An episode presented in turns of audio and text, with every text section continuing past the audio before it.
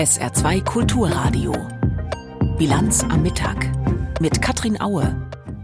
Die Lage in Nahost beschäftigt uns gleich als erstes. Israel hat regelmäßige stundenweise Feuerpausen akzeptiert. Außerdem berichten wir über das Gedenken an die Novemberpogrome gestern Abend hier in Saarbrücken. Und das EU-Parlament hat ein heftig umkämpftes Gesetz verabschiedet. Es geht um die Renaturierung von Mooren und Äckern. Herzlich willkommen zur Bilanz am Mittag.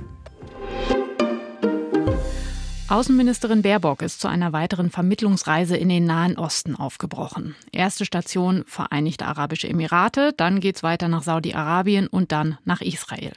Vor der Abreise sagte sie, es ist unsere Verantwortung, uns dem unglaublichen Dilemma vor Ort weiter mit allen Kräften zu stellen.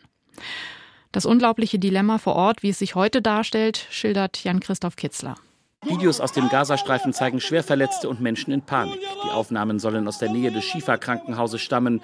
Die israelischen Streitkräfte rücken offenbar dort immer näher. Auch in der Nacht waren Ziele in der Nähe des größten Krankenhauses im Gazastreifen bombardiert worden. Verteidigungsminister Joachim Galland sagte in einem Statement,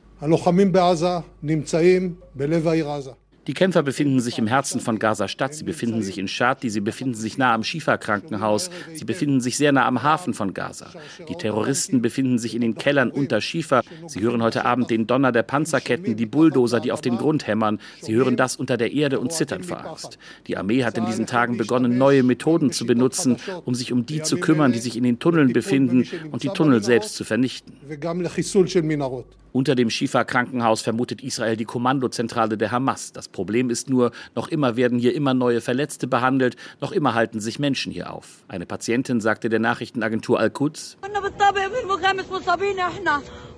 wir waren im fünften Stock, wir haben uns dort als Verletzte aufgehalten. Plötzlich landete eine Rakete auf uns. Die Tochter meines Schwagers wurde getötet. Sie war als Verletzte dort und wurde nun von einer Rakete getötet. Und letzte Nacht haben sie eine Rakete auf unsere hier schlafenden jungen Leute abgefeuert. Sie sind auf die Straße gerannt. Gott hilf mir, Gott hilf.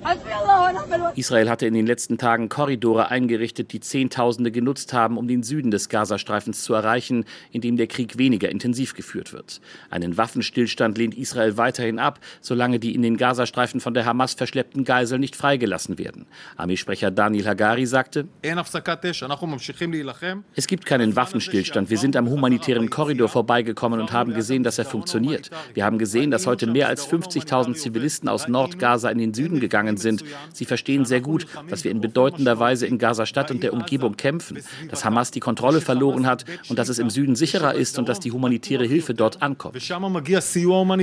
Die humanitäre Hilfe reicht aber nicht aus, sagen zum Beispiel die USA. Außenminister Blinken hat erklärt, es müsse mehr getan werden, um die Zivilbevölkerung im Gazastreifen zu schützen. Immer noch kommen zu wenig Hilfsgüter in den Gazastreifen, sagt auch Adnan Abu Hasna, Sprecher des UN-Hilfswerks für Palästina-Flüchtlinge im Gazastreifen. Wir sprechen derzeit von rund 1,6 Millionen Vertriebenen in verschiedenen Gebieten des Gazastreifens. Wir haben etwa 745.000 Vertriebene in etwa 151 Schulen. Auch innerhalb der Notunterkünfte sind die Bedingungen sehr schwierig. Das sind Menschen, die alles zurückgelassen haben und auf der Suche nach Sicherheit in die UNRWA-Zentren kamen. Aber die Realität ist, dass es im Gazastreifen keinen sicheren Ort gibt. Die Menge der Hilfe, die über den Grenzübergang Rafah eintritt, ist unzureichend. Israel hat inzwischen humanitären Feuerpausen zugestimmt. Sie sollen täglich vier Stunden dauern. In dieser Zeit sollen Menschen die Möglichkeit haben, das Kampfgebiet zu verlassen. Außerdem sollen auch Hilfsgüter in den Norden gebracht werden. Israel hatte die Feuerpausen zunächst bestätigt. Premierminister Benjamin Netanyahu sagte dem Fernsehsender Fox News, Nein, der Kampf geht weiter gegen die Feinde der Hamas, gegen die Terroristen der Hamas. Aber an speziellen Orten für ein paar Stunden hier und da möchten wir einen sicheren Durchgang für Zivilisten außerhalb der Kampfzone sicherstellen. Und das machen wir auch. Das haben wir gestern und heute gemacht. Und ich nehme an, dass wir das auch morgen machen werden. Wir wollen nicht gegen die palästinensischen Zivilisten kämpfen, sondern gegen die Terroristen der Hamas. Wir unterscheiden zwischen beiden, sie nicht. Die Zustimmung zu diesem Krieg in Israel ist auch nach über einem Monat noch sehr deutlich, auch wenn den Menschen klar ist, dass der Krieg gegen die Hamas noch lange dauern könnte. Gestern wurde bundesweit an die Novemberpogrome von 1938 erinnert. Eine zentrale Gedenkveranstaltung fand mit viel Prominenz in der Berliner Synagoge statt, die kürzlich mit Molotow-Cocktails angegriffen wurde. 1700 Polizeibeamte inklusive Scharfschützen waren dort gestern im Einsatz. So hoch wurde die Gefahrenlage bei der Veranstaltung eingeschätzt. Auch hier in Saarbrücken wurde gestern Abend an die Pogrome erinnert und viele wollten dabei sein. Markus Persson berichtet. Es ist viel los vor der Synagoge am Saarbrücker Beethovenplatz. Vor dem Bethaus sind Kerzen und ein Kranz aufgestellt. Blumenblüten sind quer über den Eingang gestreut. Die Sicherheitsmaßnahmen sind hoch, ebenso der Andrang. Es ist mir jedes Jahr ein Bedürfnis, an diesem Gedenktag, auch an dieser Gedenkfeier teilzunehmen. In diesem Jahr besonders. Ja, es ist ein kleines Zeichen, aber es ist mir ein Bedürfnis, aber auch was ganz Wichtiges für unsere Gesellschaft. Die Mitglieder der jüdischen Gemeinschaft schweigen dagegen. Der Tag des Gedenkens, die aktuelle Situation in Israel, den meisten ist nicht zum Reden zumute. Dass mehrere hundert Menschen zur Gedenkfeier gekommen sind, das freut den Geschäftsführer der Synagogengemeinde Evgeny Mirinski. Nein, das ist nicht Standard. Wir haben äh, heute ganz besonders viele Menschen da. Ähm, das ist ganz wichtig. Das berührt uns sehr, dass so viele gekommen sind, um ein Zeichen der Solidarität und Verbundenheit mit jüdischen Menschen und dem israelischen Staat zu setzen. Er sagt, für Jüdinnen und Juden sei die Situation im Saarland immer noch recht entspannt, im Gegensatz zu anderen Städten in Deutschland. Viele Politiker unterstützen uns. Wir sind sehr froh darüber. Wir haben tatsächlich sehr kurze Wege zur Polizei. Wir sind hier relativ sicher. Wir haben Gott sei Dank noch nicht die Umstände wie in Berlin. Wir wurden noch nicht mit Molotow-Cocktails beworfen müssen aber natürlich auch auf unsere Serie aufpassen. Manche Menschen haben sehr viel Angst. Direkte Angst ist an diesem Abend nicht spürbar, wohl aber eine bedrückende Stimmung. Nicht nur wegen des Jahrestags des Pogroms, auch aufgrund des aufkommenden Antisemitismus im Land. Dass auch im Saarland Übergriffe auf Jüdinnen und Juden nicht ausgeschlossen werden, zeigt die große Polizeipräsenz rund um die Synagoge. Für Innenminister Reinhold Jost müssen klare Zeichen wie diese gesetzt werden. Ich danke den saarländischen Polizistinnen und Polizisten für dieses großartige Engagement. Das ist ein klares Zeichen gegen all denen, die den Jüdinnen und Juden ihr Existenzrecht absprechen. Und da wird auch die saarländische Polizei wie in der Vergangenheit eine klare Kante fahren gegenüber Antisemitismus und Antizionismus, egal ob von links oder rechts. Ähnlich äußert sich der Innenminister auch in seiner Rede während der Gedenkfeier, ebenso der Saarbrücker Oberbürgermeister Uwe Konrad. Ihre Reden sind eindringlich, sie finden deutliche Worte. Genau wie die Vorsitzende der Synagogengemeinde Saar, Ricarda Kunger.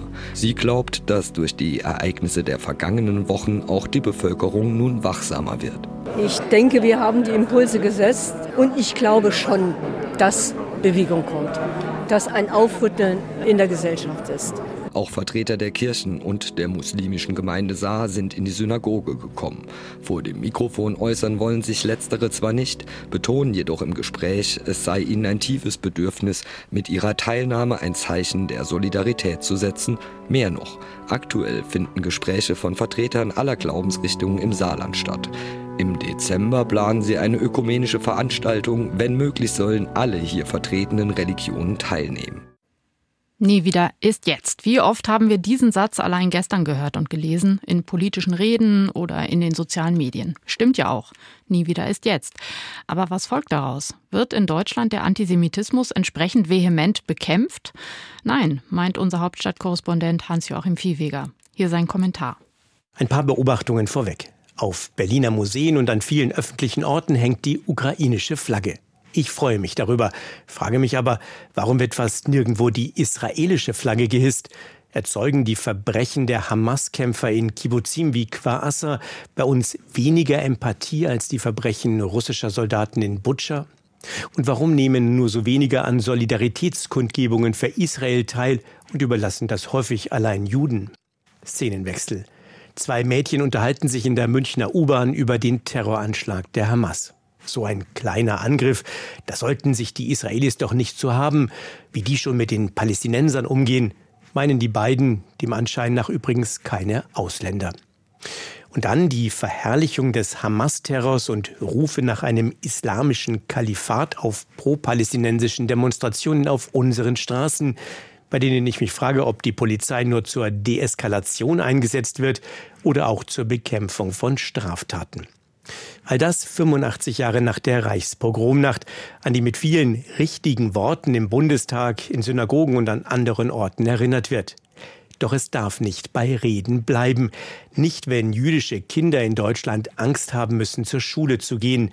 Nicht, wenn es No-Go-Areas gibt, in denen sich Juden nicht als Juden zeigen dürfen. Nicht, wenn es einen latenten Antisemitismus gibt, der sich gerade unter Linken und in der Kulturszene gerne als Israel-Kritik tarnt. Nicht, wenn ein Teil der muslimischen Community inklusive ihrer offiziellen Vertreter offen gegen Israel hetzt.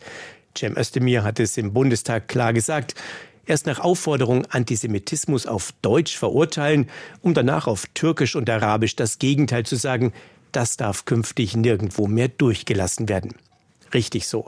Aber bitte, lasst den Worten jetzt Taten folgen. Antisemiten dürfen nicht weiter eingebürgert werden. Doppelstaatler, die gegen Juden und gegen Israel hetzen, müssen den deutschen Pass verlieren. Straftaten bei Demonstrationen dürfen nicht einfach geduldet werden. Und wenn die heutigen Gesetze das nicht zulassen, müssen sie eben geändert werden. Schließlich verlangt die Erinnerung an den 9. November ein klares Eintreten für Israel, das als freiheitlicher Rechtsstaat und als Schutzraum für Juden nicht nur das Recht, sondern auch die Pflicht hat, sich und seine Einwohner zu verteidigen. Es war ein unverdientes Geschenk, mehr noch ein Segen für unser Land, dass jüdische Israelis uns Deutschen nach den Verbrechen des Holocaust wieder die Hand gereicht haben. Heute sind wir es, die Israel nicht alleine lassen dürfen.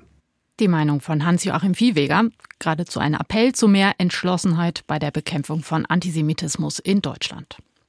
Wie verbreitet Antisemitismus auch in Frankreich ist, wie offen er auf die Straßen getragen wird, das bemerken Politiker und Zivilgesellschaft auch dort gerade mit Erschrecken. Geradezu eine Explosion von Judenhass ist dort spürbar seit der Terroroffensive der Hamas gegen Israel und seit dem Krieg Israels in Gaza. Julia Boruta berichtet.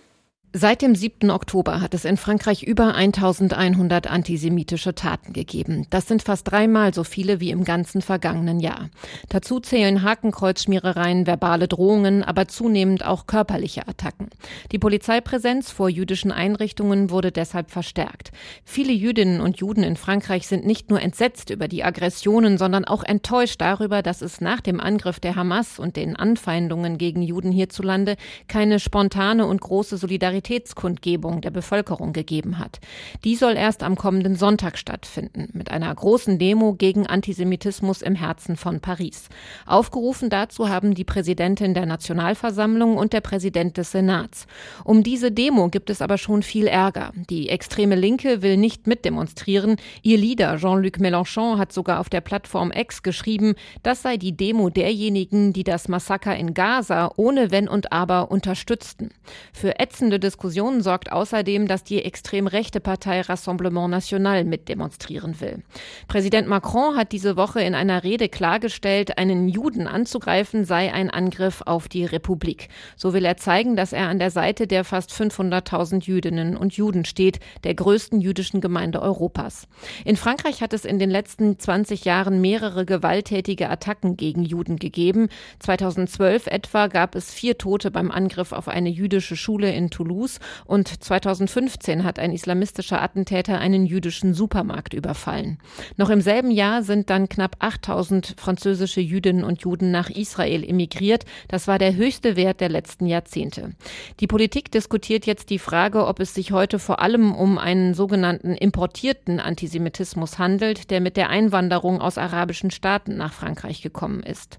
Menschen ohne dauerhaften Aufenthaltsstatus sollen ihr Bleiberecht systematisch entzogen bekommen bekommen, wenn sie sich des Antisemitismus schuldig gemacht haben.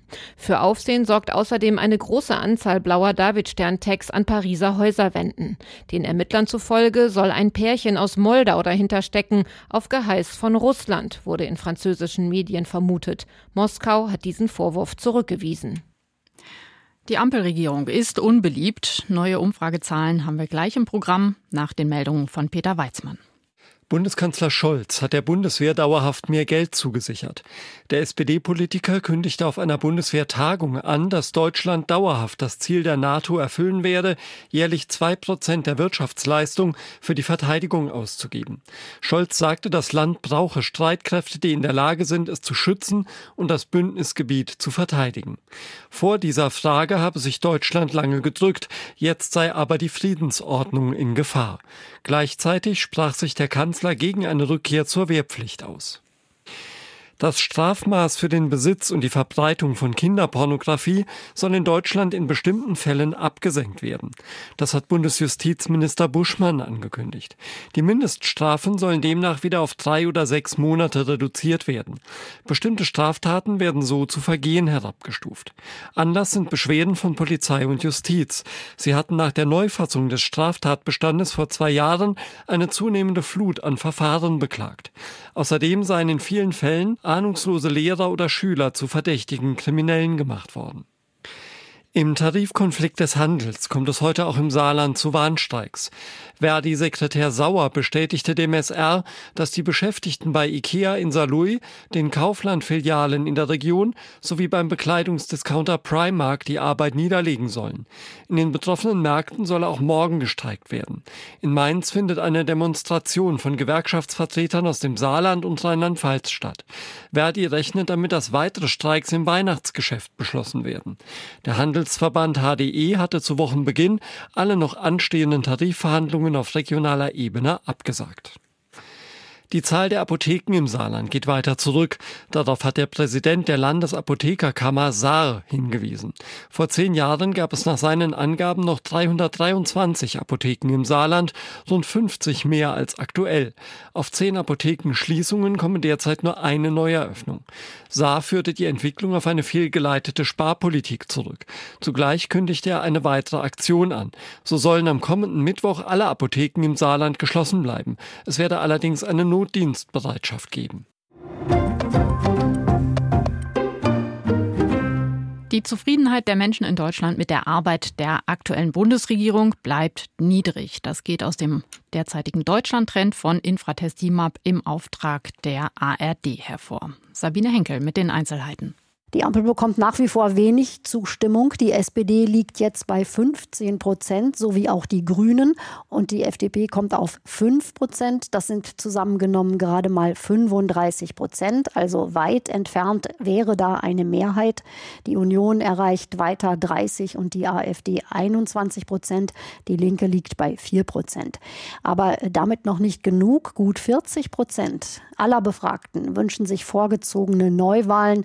Das sind vor allem wenig überraschend die AfD-Anhänger und nur 32 Prozent aller Befragten wollen, dass die Ampel bis 2025 weitermacht, also bis reguläre Bundestagswahlen anstehen. Eine gängige Koalitionsalternative, die sogenannte Große Koalition aus Union und SPD. Die ist allerdings derzeit auch nicht besonders beliebt. Nur 16 Prozent der Befragten sagten, ja, die hätte ich lieber als die Ampel. Eine weitere Frage im Deutschlandtrend diesen Monat lautete, wie bewerten Sie die Anstrengungen zur Bekämpfung von Antisemitismus in Deutschland? Da ist das Meinungsbild sehr eindeutig. 56 Prozent sagen, es geht nicht weit genug, was von Bund und Ländern und anderen unternommen wird, um gegen Antisemitismus vorzugehen. Das sagen die Anhänger von allen Parteien und zwar mit großer Mehrheit. Auch wenn bei denen der AfD 15 Prozent meinen, es werde zu viel getan gegen Judenfeindlichkeit. Hintergrund dieser Frage ist, dass die Zahl der antisemitischen Straftaten in Deutschland gestiegen ist, vor allem seit dem brutalen brutalen Überfall der Hamas auf Israel und der Reaktion Israels darauf. Sabine Henkel mit einigen Erkenntnissen aus dem aktuellen ARD Deutschland Trend. Weitere Einzelheiten finden Sie auf tagesschau.de. Selbstbedienung, Intransparenz, das sind typische Vorurteile gegen die politischen Parteien. Die diversen Parteispendensskandale der vergangenen Jahrzehnte lieferten ja auch tatsächlich dafür Futter. Aber auch das Bundesverfassungsgericht war zuletzt nicht zufrieden mit den Regeln für die Parteien und das Geld. Deshalb ist gestern Abend eine Reform des Parteienfinanzierungsgesetzes in den Bundestag eingebracht worden. Dietrich Kalmreurer. Mehr Transparenz bei Spenden und mehr Geld für die Parteien. Das ist das Ziel des Gesetzentwurfs. Eine 2018 von CDU, CSU und SPD beschlossene pauschale Anhebung der staatlichen Zuschüsse für Parteien hatte das Bundesverfassungsgericht gekippt. So gab es zum Auftakt der Debatte selbstkritische Töne. Sozialdemokrat Dietmar Nitan, der auch Schatzmeister seiner Partei ist, räumte ein. Das war ein schwerer Fehler von Union und SPD und ich will das direkt hier klarstellen. Auch ich habe damals meine seine Hand dafür gehoben. Bei der nun geplanten Reform des Parteiengesetzes soll alles verfassungskonform laufen. Der finanzielle Mehrbedarf der Parteien wurde deshalb detailliert aufgelistet. Etwa Kosten für Digitalisierung, Datenschutz und dafür, dass Parteiversammlungen digital stattfinden können, betonte Julia Klöckner von der CDU. Dass wir jetzt Daten, Zahlen und Fakten zusammengetragen haben, die valide sind und zeigen, dass sich niemand die Taschen voll machen will, sondern dass es darum geht, unserer Aufgabe, verfassungsgerechten Aufgabe, auch gerecht zu werden. Nämlich, dass die Parteien bei der politischen Willensbildung des Volkes mitwirken. Auch sollen die Transparenzregeln verschärft werden. So ist vorgesehen, die Grenze für die Meldepflicht von Parteispenden zu senken, von 50.000 auf 35.000 Euro. Zudem sollen Sponsoring-Zuwendungen ab einer Höhe von 750 Euro gemeldet und in Rechenschaftsberichten aufgelistet werden müssen. Ein Beispiel ist dabei immer wieder aufgetaucht, nämlich die spannende Frage, wie muss man eigentlich mit den Würstchen umgehen? Die der örtliche Metzger einer Partei für ihre Veranstaltung spendiert. Illustrierte praxisnah die Bündnisgrüne Irene Mihalic. Und ich meine jetzt nicht, ob man sie kocht oder grillt, ja, sondern, sondern die Frage, wie eine Partei mit diesem Sachwert umgehen muss. Der Entwurf sieht auch vor, dass es künftig als Parteispende gelten soll, wenn Privatpersonen Werbekampagnen durchführen, die im unmittelbaren Interesse einer Partei sind.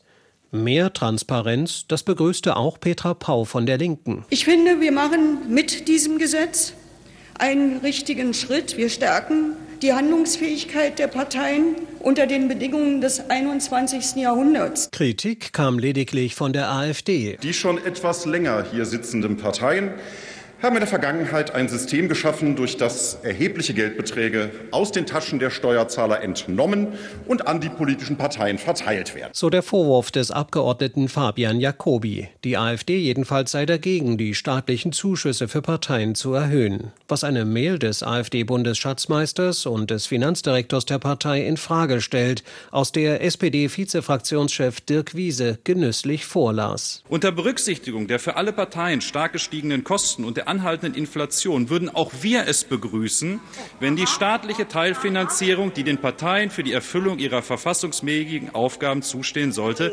angepasst werden sollte. Und Julia Klöckner von der Union konnte sich die Frage nicht verkneifen, ob die AfD das Geld, das sie angeblich nicht will, spenden werde. Neue Zahlen zum Artensterben haben gestern auch Fachleute aufgeschreckt. Weltweit sind rund zwei Millionen Tier- und Pflanzenarten gefährdet, deutlich mehr als bislang angenommen. Zu diesem Ergebnis kommt eine internationale Studie, die im Fachmagazin PLOS ONE veröffentlicht wurde. In Europa ist demzufolge ein Fünftel aller untersuchten Arten vom Aussterben bedroht. Passenderweise, als einen Baustein, um diese Entwicklung wenigstens etwas aufzuhalten, hat das EU-Parlament gestern ein Gesetz verabschiedet, das monatelang heftig umstritten war. Ein Gesetz zur Wiederherstellung geschädigter Ökosysteme. Jakob Mayer berichtet. Über 80 Prozent der Wälder, Böden, Moore und Meere in der Europäischen Union sind in schlechtem Zustand. Das Gesetz, auf das sich EU-Parlament und Mitgliedstaaten in der vergangenen Nacht verständigt haben, soll das ändern. Spaniens Ministerin für den ökologischen Wandel, Teresa Ribera, erklärte nach neunstündigen Verhandlungen, wir haben eine äußerst wichtige Vereinbarung beschlossen, um die Anstrengungen der EU-Institutionen zu verstärken, die Wiederherstellung der Ökosysteme zu erleichtern.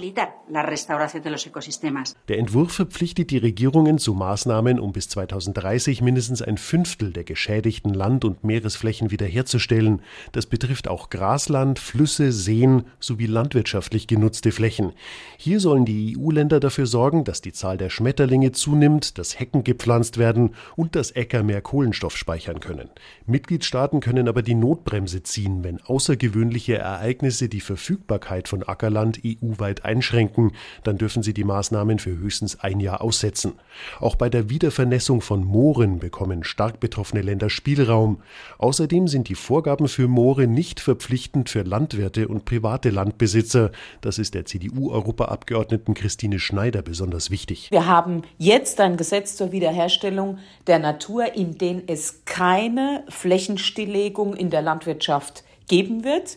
Und auch bei der Wiedervernässung von Mooren haben wir es geschafft, dass Landwirte nicht gezwungen werden können, ihre landwirtschaftliche Fläche aufzugeben und wieder zu vernässen. Wälder sollen aufgeforstet und Städte begrünt werden. Der Beschluss verpflichtet die Mitgliedstaaten, Hindernisse in Flüssen zu entfernen. In sieben Jahren sollen so mindestens 25.000 Flusskilometer frei fließende Gewässer werden. Die Hauptstädte müssen Brüssel regelmäßig darlegen, wie sie die Ziele erreichen wollen und über Fortschritte berichten.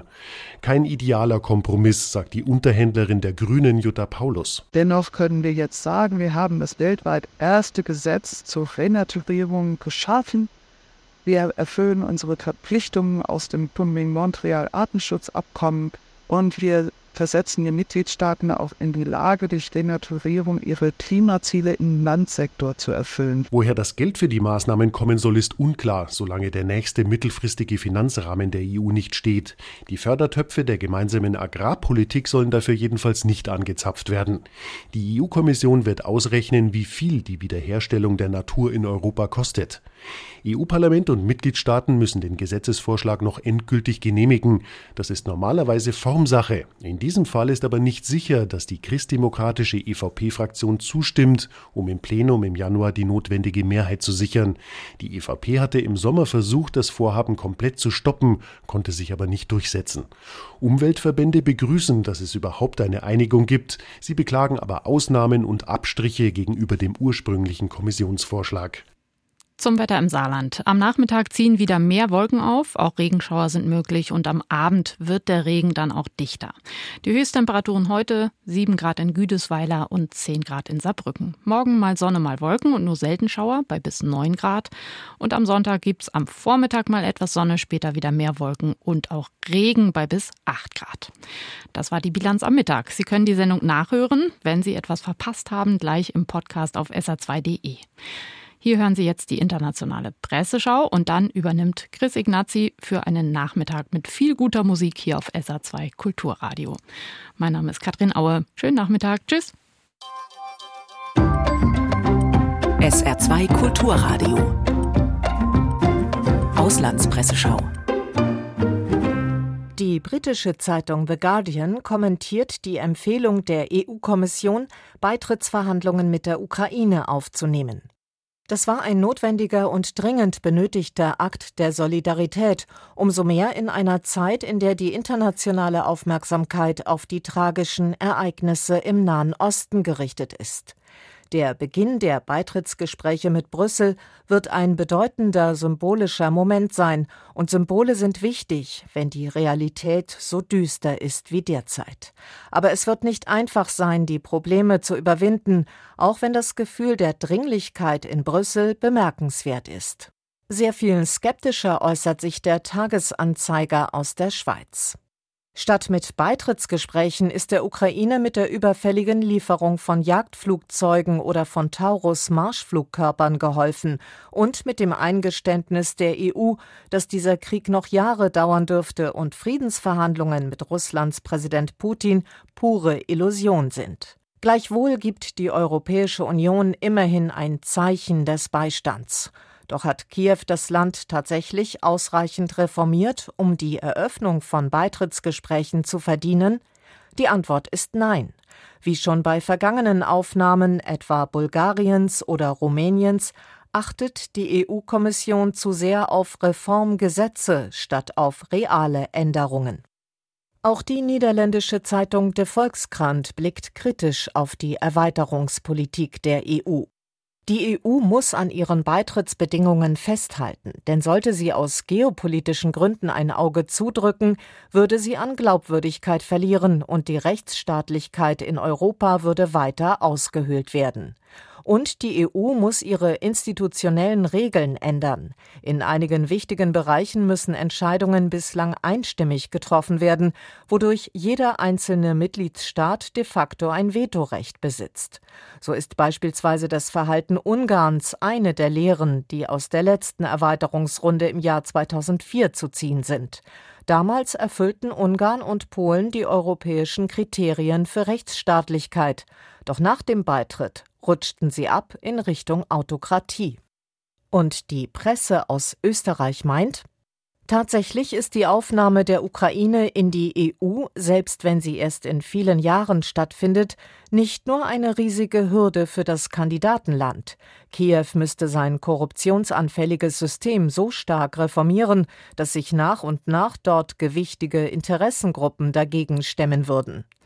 Der EU-Beitritt ist aber vor allem eine Hürde für die bestehenden Mitgliedstaaten, denen klar sein muss, dass mit dem rund 44 Millionen Einwohner zählenden Land und seiner agrarindustriellen Ausrichtung die EU weder finanziell noch politisch so bleiben kann, wie sie derzeit ist. Das waren Auszüge aus Kommentaren der internationalen Presse, zusammengestellt von Claudia Drews.